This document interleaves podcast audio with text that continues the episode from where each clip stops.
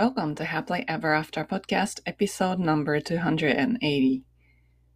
今日のトピックは承認欲求についてなんですけれども、まあ、承認欲求っていうのが悪いのか、一体どうしたらいいのかっていうことをお話ししたいんですけれども、これは私が無料でやっている Happily Ever After 未来デザインという Facebook コミュニティの中で毎週トレーニングをしてるんですけれども、そのレコーディングを編集したものです。なので、そちらのコミュニティにいらっしゃる方は、もうご覧になった方もいらっしゃるかもしれません。このコミュニティでは、毎週こんな感じで、だいたい木曜日の朝7時から、日本時間ですね、から30分ぐらいの短いトレーニングをやっていますので、こういうお話に興味がある方は、ぜひそちらの方も show note の方からチェックしてみてくださいね。で今回のエピソードでは、承認欲求っていうものは一体何なのかっていうところと、それに、それはすごくヘルシーなことなので、いいんですけど、もしそれに苦しめられているんだったら、どのように考えたらいいのかっていうことを、心理学の理論を用いてご説明しています。最後までお楽しみください。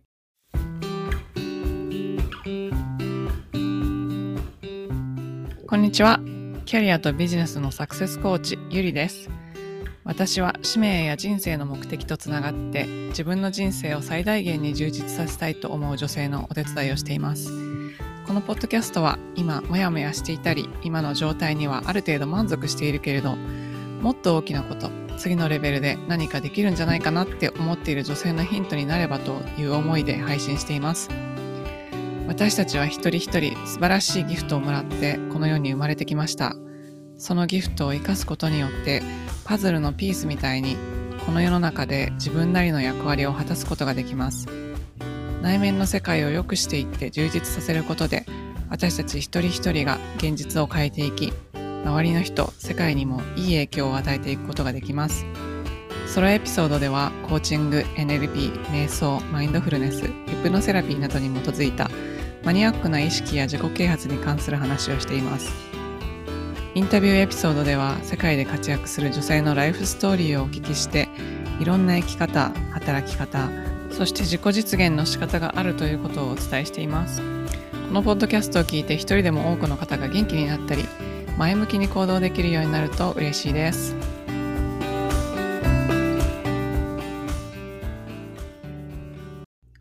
ピソードに入る前にお知らせがあります。このポッドキャストを聞いていて、コーチングに興味のある方がたくさんいらっしゃるかと思うんですけれども、え今月2023年5月21日から5月25日まで無料のコーチングワークショップを行います。これは本質的なコーチングに興味のある方を対象に、コーチングって一体何？どのようにするの？っていうことをお伝えしていく無料のワークショップです。こちらに興味のある方は、ショーノートのリンクから参加登録をお願いします。こんにちは。キャリアとビジネスのサクセスコーチ、吉川優です。えっ、ー、と、今日はカリフォルニア時間で5月3日のウィークリートレーニングを始めたいと思います。そうそう。なんかね、今日は承認欲求のことをお話ししようと思ったんですけど、承認欲求が悪いみたいに思っているの、あなんか、そういうのがあったので、ちょっとお話しします。実はあの、ビジネスの、あの、ビジネスキックスターターっていうビジネスコーチングのプログラムの方で、えっと、触りだけ言うとですね、なんか承認欲求があってすごいいい気分になったけど、それは、なんか偽、偽りのなんかいい気分だったっていうか、偽りのなんか黄金期だったみたいな感じのことをおっしゃってたので、えっと、あ、承認欲求って自然な欲求なんですよっていう話をしてたんですね。で、まあ、それで、でもやっぱ承認欲求があるからすごい辛いっていう人もいるんじゃないかなと思って、後前に進めないとか、なんか、何かの、うん、邪魔になってるとかあるのかなと思って、ちょっとそれをお話ししたいと思います。どうですかね？なんか、ご自身が承認欲求強いなって思ってたりとか、過去にそれで悩んでたっていう方いらっしゃいますか？なんかね、承認欲求実はコーチングでも結構承認欲求自体に苦しんでる人とかいたら、それをリリースする方向で行くんですけど、まあ、でもこれ別に悪者でも何でもないんですよね。な、なんてかっていうと、すごい自然な状態なんですよ。自然な状態。で、あの、ゆめこさんむっちゃ強くて悩みの中心でした。そうね。そうだよね。承認欲求強いときついよね。きついんですけど、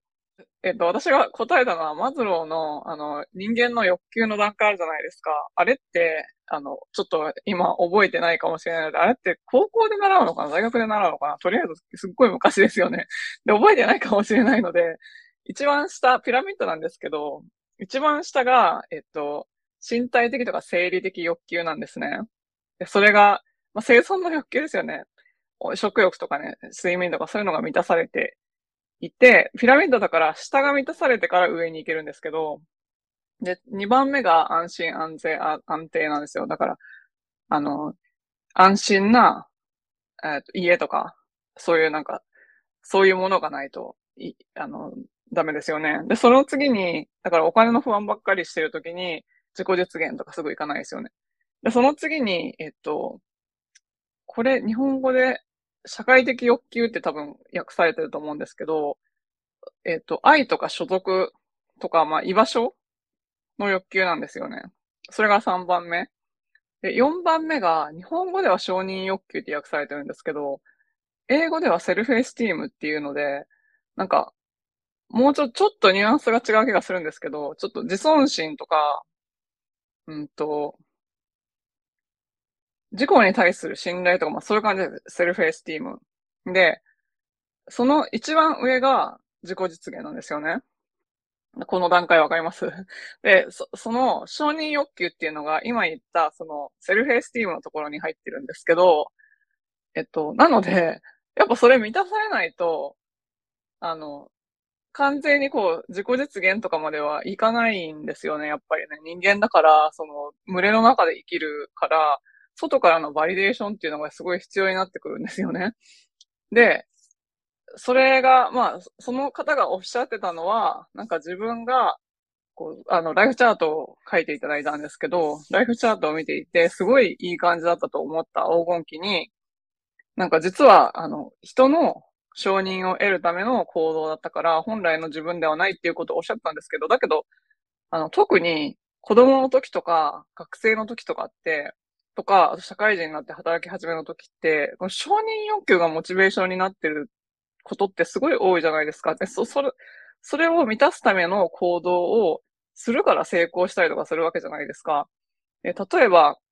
私なんかもうずっと会社で働いてましたけど、やっぱ承認欲求が強い人がどんどん、あの、いい仕事をするし、あの、いい評価をもらおうと思って、いい仕事をして、で、承認欲求強い人が、やっぱステータスとかを得ようとして出世していくわけですよ。だからある程度、そ、そういう欲求が満たされるっていうことが人間にとっては必要なんじゃないかなってすごい思って、だから、過去を振り返って、もし自分が承認欲求で行動していて、それでうまくいったことがあって、たなら、それ全然否定する必要ないんですよね。否定する必要なくて、それを今見て、あの時はすごい承認欲求だったなって振り返れる感じだったら、今の自分は違うところにいるから、すごい成長してるっていう成長の証みたいな感じだと思うんですけど、ただ、なんかその、自己実現とかやりがいとかに行きたいのに、まだ承認欲求に縛られてる状態っていうのが多分すごい苦しい状態だと思う。今、成長しようと思ってそこから抜けられない状態っていうのがすごい苦しい状態だと思うんですよ。なので、こう承認欲求についてすごい悩んでる人多いと思うので、ちょっとお話をしたいんですけど、えっと、このマズローは、このセルフエスティームのところを二つに分けていて、えっと、工事のものと、工事の、なんていうんですかね、承認欲求と、定時の承認欲求みたいな感じに分けてるんですね。で、定時の承認欲求がよく言われる人から認められるためになんかするみたいな感じの承認欲求で、えっと、ステータスを求めたりとか、名声を求めたりとか、富を求めたりとか、そういう感じですよね。そういうものを得ようと頑張る状態で、で、工事の、えっと、承認欲求っていうのが、自分で自分を認めたいみたいな。だから、自分で自分を認めたいってことは、もっと、なんか、昨日の自分よりも良くなりたいとか、もっと能力をつけたいとか、うん、自信をつけたいとか、自分の足で立ちたいとかですよね。自分の足で立ちたいとか、自由になりたいとか、そういうのがコードの、工事の承認欲求なんですけど、なので、なんか、結局、その、定時が満たされたら今度工事に行く。で、工事が満たされたら今度、あの、自己実現に行くみたいな感じでどんどん階段上がっていく感じなので、なんか、通らなきゃいけない道っていうか、とりあえず、み、満た、満たされないと上に行かないので、あの、全然否定する必要ないじゃないですか、そうやって考えたら。で、そしたら、ほんじゃその、定時の承認欲求と、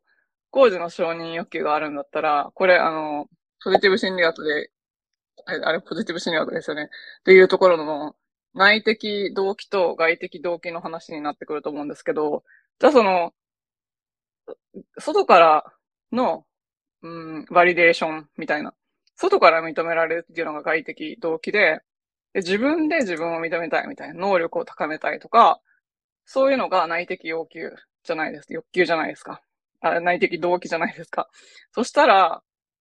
えっと、もし今承認欲求にすごい縛られて苦しいんだったら、どのように外的欲求を内的欲求に変換していくかっていうふうに考えたらいいんじゃないかと思うんですね。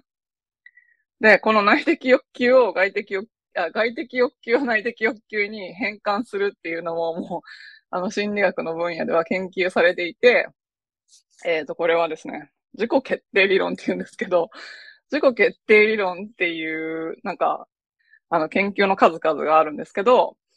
なんかそ、その中で、えっ、と、外的欲求が内的欲求に、えっと、変わる5段階っていうのがあって、えっと、これね、子供が宿題とか勉強するときのことを考えたらすっごいよくわかると思うんですけど、なんか最初は、えっと、一番最初の段階っていうのが、日本語で外的調整って呼ばれてるらしいんですけど、それが、あの、宿題やりなさいっつって、宿題はやるもんだとか、先生とか親に言われてやる勉強しなさいみたいな。だから完全に外からの圧力に負けてやる状態なんですよね。まあ、まあまあ、なんか最初な何かをやろうと思った時、大体そういう感じじゃないですか。このプロジェクトややってとか。あの、新人の時仕事始めた時もなんか、とりあえず仕事渡されてやらなきゃいけないからやるみたいな感じだと思うんですけど、そっから入って次に、えっ、ー、と、自分の中に取り入れる段階っていうのがあって、なんかとりあえずまあ人に言われたからやるっていうところから、まあ、自分がやらなきゃやいけないからやるかっていう状態に変わっていくんですね。で、これも子供の今、あの、小学校3年生の子供とか完全にそうなんですけど、とりあえず、あの、期日とかあるからやらなきゃいけないからやるみたいな感じでやってるんですね。で、これがもうちょっと進むと、もう自分はやる人間だからやるみたいな感じになんか、あの、変わっていくんですよ。これが、えっ、ー、と、同一化って言うんですけど、もうなんか、なんていうんですかね、疑問を入れずに、もう私はこれやる人だから勉強する人だからやるみたいな感じになって、で、その次が統合の段階なんですけど、その勉強すること自体が自分の目的とかに合ってくるんですよ。これ自分の、あの、過去、過去、私の過去とかを考えてもわかるんですけど、あの、例えば英語の勉強とかで、最初はやらされるんだけど、中学校に入った時とかにやらされて、とりあえずやるんですけど、途中から、えっ、ー、と、あ、エッシさんなんだっけ、マイケル・ジャクソンとかね。エッシさんはマイケル・ジャクソン好きだったんですよね。なんかそういうのを見て、もっとなんか、マイケルが何を言ってるのか、歌を聞き取りたいから、マイケルの歌聞き取るのとかめっちゃ難しいじゃないですか。で、その難しいやつを自分の耳で聞き取りたい。そして聞き取りながら歌いたいみたいな。そういう欲求が出てきてですね。そしたら、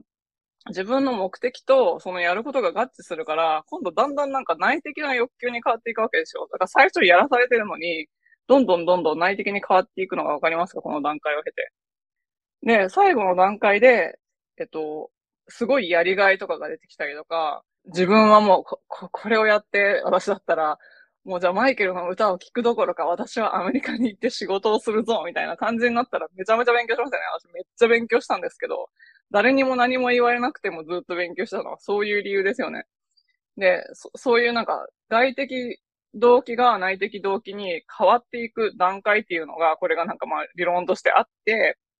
で、それを通っていくっていうのをご自身の経験とか子供の感じとかを見てたらわかると思うんですけど、っていうことはですよ、これを利用したら自分の承認欲求、定時の承認欲求が外的動機だとして、工事の承認欲求が内的動機だったら、変えることできるじゃないですか。外的な承認欲求を内的な承認欲求にどうやって変えたらいいかなって考えたらいいと思うんですよね。どう思いますか？これ。これ、そうやって自分でどうやってえっ、ー、と、外から来なきゃいけないものを、内から来るものに変えていくかっていう風に視点を変えるだけでも、かなりなんかね、承認欲求自体がどうでもよくなるっていうか あの、もともとは承認欲求のためにやってるかもしれないけど、それが自分の内的欲求に変わる時ですよね。内的欲求に変わったらめっちゃ強いんですよ。だって、なんか、勉強しなさい、しなさいって言われなくても、とにかくマイケルの歌を聴きたい、みたいな。一緒に歌って踊るんだ、みたいな感じになったら、本当にめちゃめちゃ、なんていうんですかね、人、人から褒められようがどうしようが関係ないんですよ。自分がやりたいことだから。っていう感じそうそうそうそう。えっと、ゆめこさん。あ、子育てにめっちゃ使えますね。これね、子育てに使えますよね。子供のね、そうそうそうそう、好きとかワクワクに、その、やらなきゃいけないこと合わせてあげたらね、だからなんか今私ね、日本語、子供の日本語が、能力が、もうすっごいペラペラだったところが全く喋れなくなったんですけど、なんか、今は日本語の歌を車の中でかけまくって、なんか日本のポップソングがすごい大好きなんですよね。最近のなんかめっちゃ流行りの、は、流行ってるのかわかんないけど、えっと、 Vaundy さんとか、 Vaundy って言うんですかね、あの人。とか、なんか、優里さんとかの曲をかけまくって、子供たちが意味わかんないのに音だけ聞いて歌ってるんですよ、一緒に。なんかそんな感じで、子供がちょっとでも、あの、好きなことに変換できたらいいなって思う感じでやってるんですけど、その自己決定理論の中にその3つの欲求っていうのもあるんですけど、で、3つの欲求をどうやって高めていくかっていう視点で、まあこれ人にも使えるし自分にも使えると思うんですけど、考えていったら、この外的欲求が内的欲求に変わっていくと思うんですけど、ここ、ここが3つあって、1つ目は能力ですね。自分の能力を高めていくっていうことと、もう1つは、えっと、自律性なんですけど、オートノミーなんですけど、自分がコントロールできるっていう、これすごい大事ですよね。あの、会社で部下いる人とかもこれすごい大事だと思うんですけど、この3つの欲求。自分でコントロールできる範囲が少ないと人本当にやる気ないんですよ。だからできるだけ本当に新人で入ってきたばっかりの人でも、なんかよく重箱の隅をつつくような指図する人いるんですけど、それやったら本当にやる気な、もう内的動機に絶対変わんないので、あの、オートノミーをどうやって与えるかっていうのがすごい大事。で、自分自身もどうやったらその、人から与えられた仕事とかであっても、どうやったら自分の自立性を発揮できる範囲を広げるかっていうのがすごい大事ですよね。で、もう一つは、他の人とのつながり。でここでやっぱりちょっと外的な要素が入ってくるんですけど、でもそれを、なんか、なんていうんですかね、人に承認されなければいけないっていうものから、これをまた、もうちょっとこう、内的なものに転換することできるんですね。例えば、貢献するとか、自分の何かを活かして、こう、人とのコミュニティでつながりを作るとか、なんか、何らかの形で頭の中でリフレーミングができるじゃないですか。で、この三つ、えっと、能力、自立性、他人とのつながりっていうのを高めていくことによって、内的動機っていうのも高まっていくので、ちょっとね、その方向で承認欲求っていうのをえっと、どのように定時の承認欲求から工事の承認欲求に変えていくか。これコーチングしてる人にもすごい使えると思うんですけど、コーチングしてて、その人もおっしゃってたんですけど、コーチングをしていて、えっと、承認欲求だけで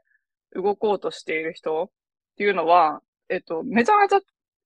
苦しい時、例えばなんか、昔エッシーさんが、あの、さっきおっしゃってた、その、すごい強かったっていう時は多分本人めちゃめちゃ苦しいと思うから、それは自分の中のリソースを高めていくと同時に、承認欲求自体の、まあ、根っこの部分を取り払うっていうのもすごい大事なんだけど、同時に、どうしたら、その自分の定時の承認欲求を工事の承認欲求に高めていって、そしてそこからまた自己実現の方にこう、どんどんどんどん、なんていうんですかね、ピラミッドの上、